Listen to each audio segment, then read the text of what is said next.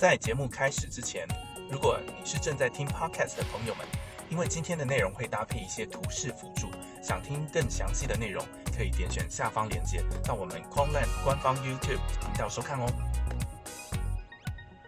Hello，大家好，我是 Wen。大家好，我是 Kevin。看到 Kevin 呢，就知道我们今天要来聊交易。对，今天大概可能会比较轻松的一个话题啦。那我们延续之前的主题哦，有跟一开始跟大家提到关于教育整个过程中四个步骤步骤跟三个重要的过程。那上一期有跟大家提到，可能一开始大家比较关心的策略开发跟尝试。那今天要跟大家来提后面的这个关于执行到验证的这块步骤，然后中间很重要的过程就称为纪律。那这边也是标示，一直是这个最重要的东西。那它难度是第二，虽然它很重要，但是呃，我会希望以比较轻轻松的方式啊，因为其实记住这个东西讲白了，很多话可能大家觉得我都知道，你讲了我也都懂，但是我做不到，所以我可能也会用我自己的方式来试着帮大家能在做到跟慢慢学习做好这件事情上有一个帮助跟一个方式啊，大家不妨也可以参考跟试试看。那首先一样，上一期的影片中有一个热心网友提问哦，那先来为他来解答这个，也可以让大家来做一个参考。他第一个问题提到说，CTA 策略中多元是很重要的概应该概念啊，怎么样理解多呢？多是多少是多越多越好吗？策略品种、周期、参数都要多元吗？那我先尝试着我想这个问题的方式给各位做一个参考。我一开始会先把感性的东西剔除。那这一题呢，感性的东西在做越多越好嘛？这个好就是个人的选择，是一个属于感性的，它并没有一定的对或错。那理性的方面就是策略中的多元跟策略品种、周期参数的多元。那理性的分析就是，当我们的策略越多，可能中间会有产生互补的效果。但我们策略品种啊、周期啊都越多元，它的互补效果可能就越好。它中间换来的是，我们可能在风险控制上能有更好的表现，而使得我们预期的损益跟它的曲线啊，会相对的更加的平稳。这是策略多元中它可能带来的结果。那另外一层的结果，它不可能只会带来一个结果嘛？另外一层结果就是一个策略，它假设说，如一年赚了十个 percent，那你加进来另外一个策略，把你的一半的资金分给另外一个策略，那个策略一年却只能赚五个 percent，即使他们中间可能会有任何策略互补，有可能或是没有可能的事情发生，但是他们的结果一定比你把所有的资金拿来全部投资在第一个商品，就是一年只有十个 percent，结果论来说，获利会来的少。这也是策略多元会带来的另外一种层面的可能。那理性的分析这样子的可能之后呢，怎么做选择，那就是没有对错的一件事情。那对于我们的 team 跟我们一贯的理念，认为我们会以风险考量为首要的一个重视程度，因为我们希望我们能创造出越平稳的收益曲线是越好。嗯，所以我们会希望。借由策略多元跟策略平衡参数周期啊等等等都多元，里面达到越好的互补效果，使得我们的风险控制程度越好。嗯，那这是我们的目标。那我们的目标是希望这样，所以我们借由策略多元的方式来达成。对，所以理性分析上这个没有什么好坏。那为了达成风险控制的目的，所以我们希望我们团队的策略是越多越好。嗯，那策略越多，能达成的这个风险分散效果。这边有做一个参考，可以给各位参考，就是我们将我们目前有将近一百个策略在线上的一个回测的图，然后给各位看，从一个策略慢慢累积到一百个策略加起来，它的分散风险效果，一个图给各位做展示。它一路一直把策略加上去，它的曲线看起来会慢慢越来越平稳。平稳这样。对，一路一路一直增加策略啊，五十六十个、七十个、八十个、九十个策略。当然，各位可以看到，它最终的赚的钱可能并不一定比中途来的多，但是它可能在过程中，就是这个损益的平滑会有一个平滑的效果存在，也有可能没有。对，这是不一定一定说做这件事情决定得到这效果，它是有可能。对，所以我们去做这样子的尝试，那就是策略多元它所带来的一个效果。对，那第二个问题说，假如十个品种每个一个 percent 止损共计十趴的风险敞口，那二十个低相关性的品种，应该每个一趴还是零点五趴，使得两者最大回撤一样。好，这个问题也分开来看哦。第一句话说十个品种每个一个 percent 止损，那共计十个 percent 的风险敞口。对我来说，这是一个逻辑叙述的，它没有什么问题。除了有可能极端行情或极端事件下，你可能没有办法真的老实遵守到一趴止损，你有可能止损到把外太空去这种之外，理论上就是你每个一趴止损，那十个风险敞口就是十个 percent。那这边指的十个 percent 风险敞口，其实就是指最大。就是你最有可能最衰的情况下，每一个产品都在这个时候达到你一趴的止损，那就会是十个 percent。在这种逻辑性的前提下，第二句话我也会用这样子的思考。所以我二十个商品，我要达到最大有可能的风险十个 percent，那我每一个用数学来算就是零点五 percent。那这是我会思考的方式。那中间它到底会不会有互补的效果，使得最大回撤小于十个 percent，或是怎么样？那就是不是一个绝对的事情。那这个上面可能就是跟你的策略啊多少有关啊，互补性啊，像他所提到的相关性有关。那这个他说感觉是零点五到一之间的一个数值跟相关性有关，这句话也没有问题。但是会怎么样，没有说一个绝对。对，所以我在看这件事情的时候，以我们在风险考量为主的话，我会用最大可能的风险来计算我应该要做的事情，因为它是。除了少数极端例子之外，它是一个相对于来说绝对的事情。那剩下的决定就是没有一个一定必须要怎么样的。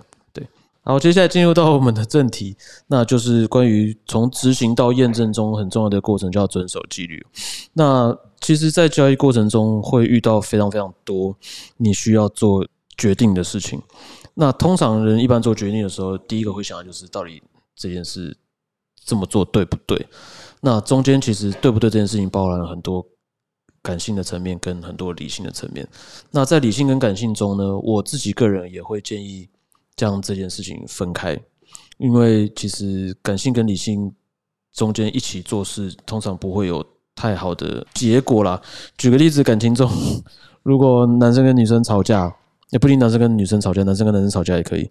如果有一方觉得哎，我们中间存在的问题，然后就一直试图想要沟通，但其实另外一方他只是存在一个 emoji emoji 的问题，情感上的过不去，所以他需要的是一个情感上的解决，他可能就需要人家安抚一下他，他可能其实其实根本就没有问题，他只是一时间可能别的原因造成他情绪上、情感上的不舒服，对，他就跟你吵起来，但是另外一方就坚持着我发生问题，我要理性的解决，通常这样子。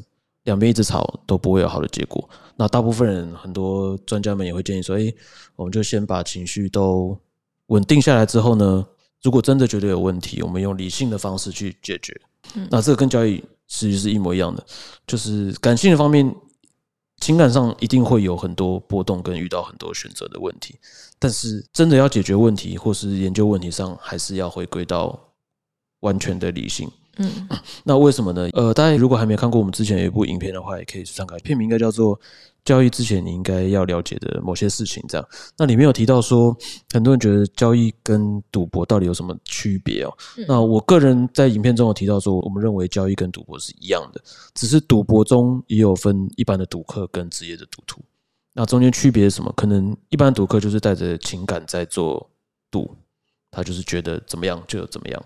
那职业的赌徒或是专职的赌客，他可能透过很多统计的分析或是什么的，他认为他有一套，或是在中间有什么样有期望值是正的东西，他严守着这个规则去做。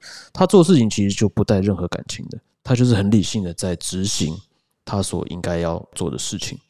那职业赌徒为什么有机会能长期赚钱？可能一部分也是因为。他确实的执行的这件事情，这跟交易一样，尤其是像我们量化，其实我们做的就跟这个职业赌徒的事情是一样的。我们有研究一套我们认为，呃，期望值是正的的一套策略或逻辑等等也好，那我们接下来要做的事情就是老老实实的、好好的去将这个事情让它在未来发生。嗯，对，不带感情的发生。当然。听起来好像很简单，我就是有东西我就去执行就好。但是为什么纪律这件事情会被大家评为说，哎，这一个交易员最重要的素质啊？也很多交易员或者从事交易的人在这边失败的原因，就是因为过程真的非常非常痛苦，尤其是真没有真的去参与的人，很难想象到的时间所会带给你的一个很影响力非常心理压力，对非常大的一个压力跟影响。其实呃，像我们从一开始策略发想到我们去实际上做回测个研究，到现实中我们实际上去做了，到这边为止好像也都还好，可能跟自己想象的或自己能掌控的差不多的范围。但是，一旦到你要去验证这个过程，过程中加了时间进来，这中间会发生很多你自己没有办法控制、自己没有办法想象的，最多问题都是在时间这中间发生。所以，很多人在这边觉得遵守纪律很困难，也是这个时间的过程带给你很多阻碍跟困难。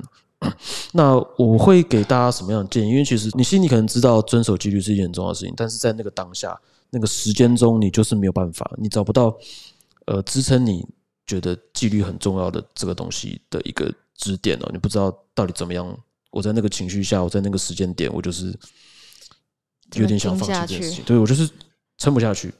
那我会给大家建议，就是跟第一个一样，理性跟感性分开。为什么要这样分开？因为其实在这个过程中，你一定第一个会问，而且持续会问自己的事情，就是这件事到底我这样做对或不对？就比如说，诶，我知道今天一个呃国际事件发生，那可能我手上持有这个 这个标的就是会跌，我觉得就是会跌，大家也都说会跌，但是我现在持有这个部位，那我的策略也告诉我这个时候我要继续持有，那我在验证我的策略嘛，我应该要继续持有，但是我就是明知道接下来要赔钱了。那到底怎么做才是对或错？我的自己的方法就先把感性这一块先剔除，就是对错这件事情先剔除，因为对错只有在感性中间会有。理性上面，我就开始就理性的分析，如果我停了跟不停的结果会是什么？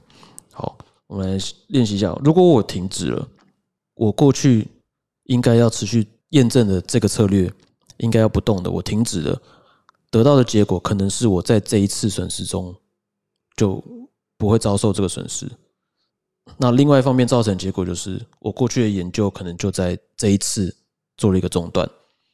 那我可能之后再继续就要再从头，或是我过去的研究可能前一段时间持续的时间就在这一刻白费。你必须了解到这个结果是这样，而并不是说，哎，我这一次没关系啦。哦，我这一次就逃这一次没差，我研究还是可以继续做，结果还是会是可以研究的。这样其实其实不是，它现实来说就不是这样。因为就像呃，你要验证投硬币一千次，它的正反面的几率会不会趋近于五十 percent？你唯一要做的事情就是好好的投完一千次，对你没有别的事需要做，你也没有别的事可以改变，你也不会说哎，中间投了两三次正面，连续三次正面我就不算这一次。我再重新做，那它就会影响你的结果嘛？你前面做的假设就没有意义。那验证这件事情也也是一样。如果我老老实实遵守，那我可能得到结果是什么？那就是这个策略可以继续的验证下去。我前面做的努力跟前面花的时间没有白费。那另外一方面结果是什么？我可能这次就赔了大钱。对，有可能，也有可能不会。好，这是完全理性层面的分析。那现在感性方面，到底什么做是对的或错的？其实对我来说就没有什么。一定的对错，对你来说可能是对，对我来说可能是错，这都没有关系。但是如果你在想理性的分析完它所造成的结果之后，你去做选择，那就是我觉得我认为就是一件很好的事情。说不定这一次的亏损会造成对你投入的资金会造成很大影响，进而影响到你的生活等等。你认为这个事情对你来讲很重要，所以我在这边做了决定。那我后面可以再重新再做一次验证嘛？我只是多花一些时间，对不对？我觉得对我来说。这个先后顺序重要程度来讲比较好，那你就这样选择。那如果你觉得诶坚持很重要，即使赔钱，这也是我学到的一课。我可以借由这次经验，在未来之后学会怎么去调整啊，避免这件事情再发生。对我认为这个是一个好的经验，那就去这么做。那没有什么对或错，个人是比较倾向 继续坚守。对，那这是也是我个人的，我不会说觉得说不这样做的人就是。怎么样？对，但是常常，呃，书上或什么教科书上会说，哎，这样就是不遵守所谓的操作纪律啊，你就是额外什么？我倒觉得没有这么严格啦。就是如果你知道它背后带来的结果是什么，你在知道的情况下，你去做选择，那这就没有什么对不对？嗯，对。呃，比较怕的是，很多人在这边会遭受困难，就是你带着感情去做选择，你并没有先理性的思考背后带来的结果，或是有什么样的可能。然后做了这样决定之后，你可能就呃，譬如说我刚刚说，哎，我停了这一次没有关系，对他对我来说，前面做的努力来说不影响。嗯，你带着感情来说，我觉得这一次这样没关系啊，就是下一次，这次就是例外事件之后这一次，那它对于整体的影响就已经偏离你原本要做的事情，但是你还是认为它没有影响，就是你的感性并不会影响逻辑性的东西，但是你心里却这么认为，那往往它带给你后面的结果，因为你没有好好的想过，所以有可能它某一次就让你没有办法接受。或是你可能深陷在那泥沼中，觉得为什么自己都好像没有办法进步，是因为你已经偏离了你原本应该做的事情，但是你的感性胜过了你的理性思考这件事情。对，所以呃，其实也不用所有事情都一定要有一个思考对或错，就是做这个决定，大家就说啊，我会不会做错了？对，没没有没有什么，就是想好就去做。对，我不多，其实很多人会问啦，这个问题超其实超常被问的，我都会。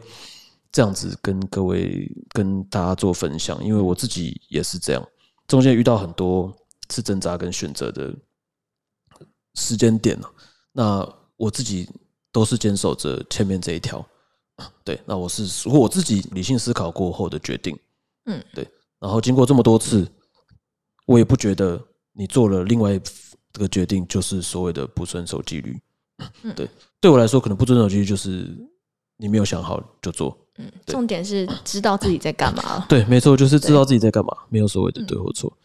那当然，这个过程中非常难熬，也要很多耐心跟热忱哦。那这热忱不一定是一定要对交易有热忱啊，有的人就是对赚钱有热忱，嗯，有的人对于可能做交易要花比较少时间这件事情感到热忱，等等都可以。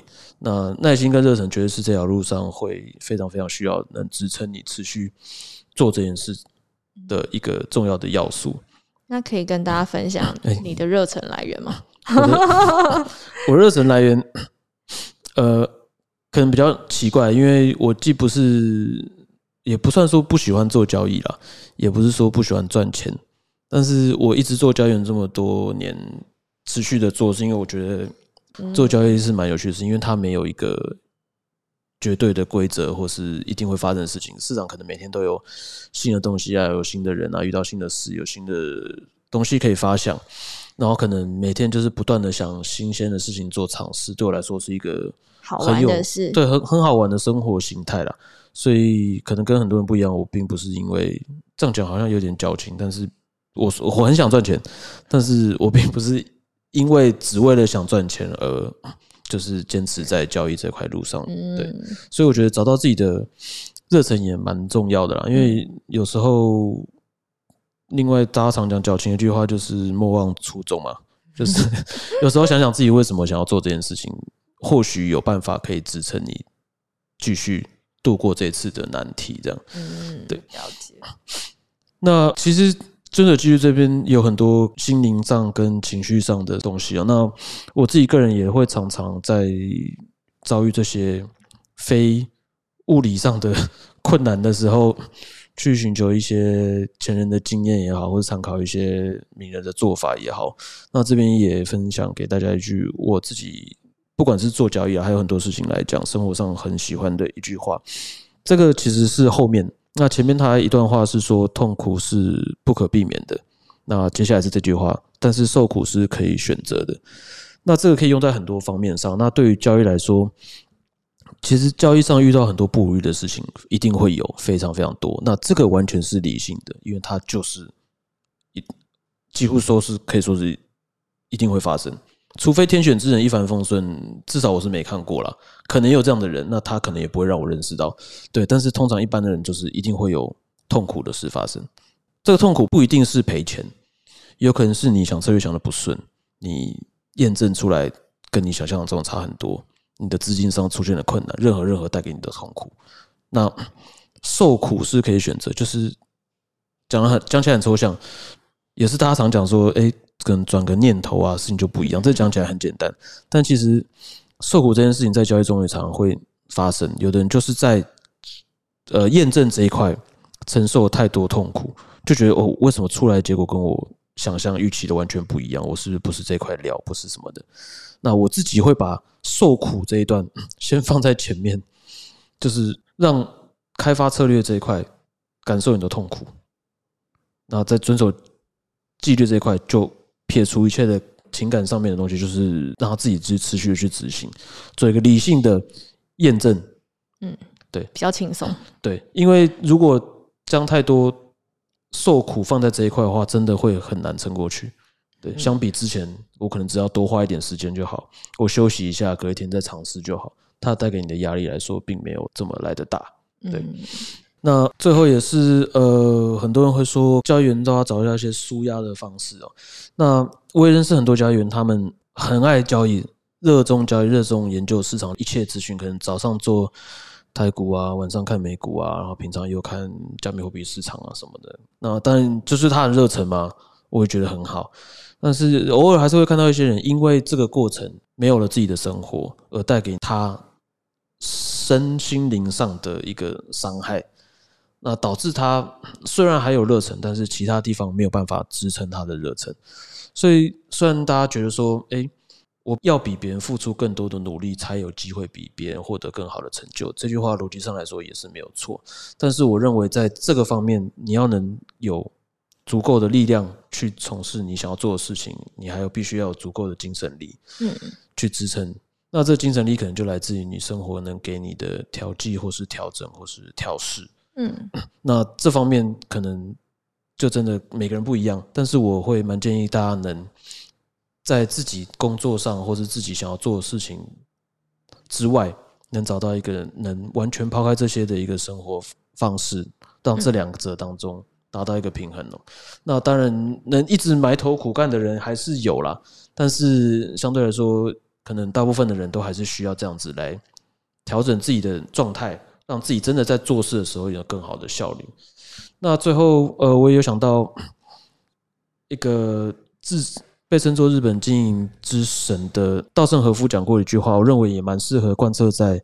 所有交易的这个流程跟过程中，包括纪律这边，他有句话说：“先乐观的思考，就像我们刚开始开发策略的时候啊，可以乐观的去做各种想象跟各种尝试。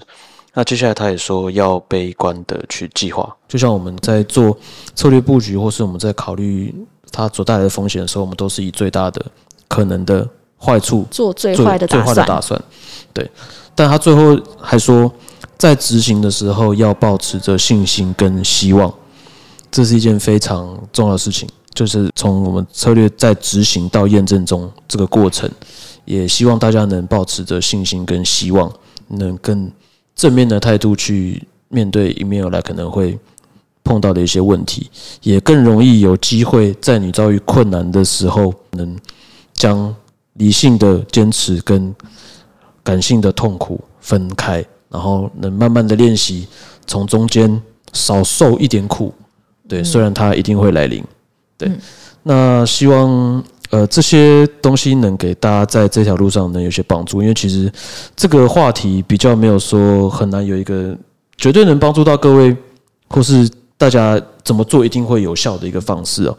那我是以我个人这么多年来我自己个人的做法，跟一些我喜欢的话，常常支撑我的方式来跟各位做一个分享。那也欢迎各位，如果常常在遭遇困难的时候，有一些诶好的舒压方式或好的让你坚持住的方式啊，不管是一些激励人心的。名人的一些经历啊，或是一些名言啊，也都欢迎在下方做一个分享交流。那当然，如果对这系列的影片啊，还有一些你更想了解交易方面的东西，或是朋友啊对交易有兴趣的，也欢迎多将我们的影片分享给他，让他们知道。那最后，如果喜欢我们这些影片的话，多帮我们按个赞，然后分享、订阅，然后开启小铃铛。期待我们下次再见，拜拜，拜拜。想要了解更多 QLT 的资讯，或者想要购买的话，请按下方的说明栏。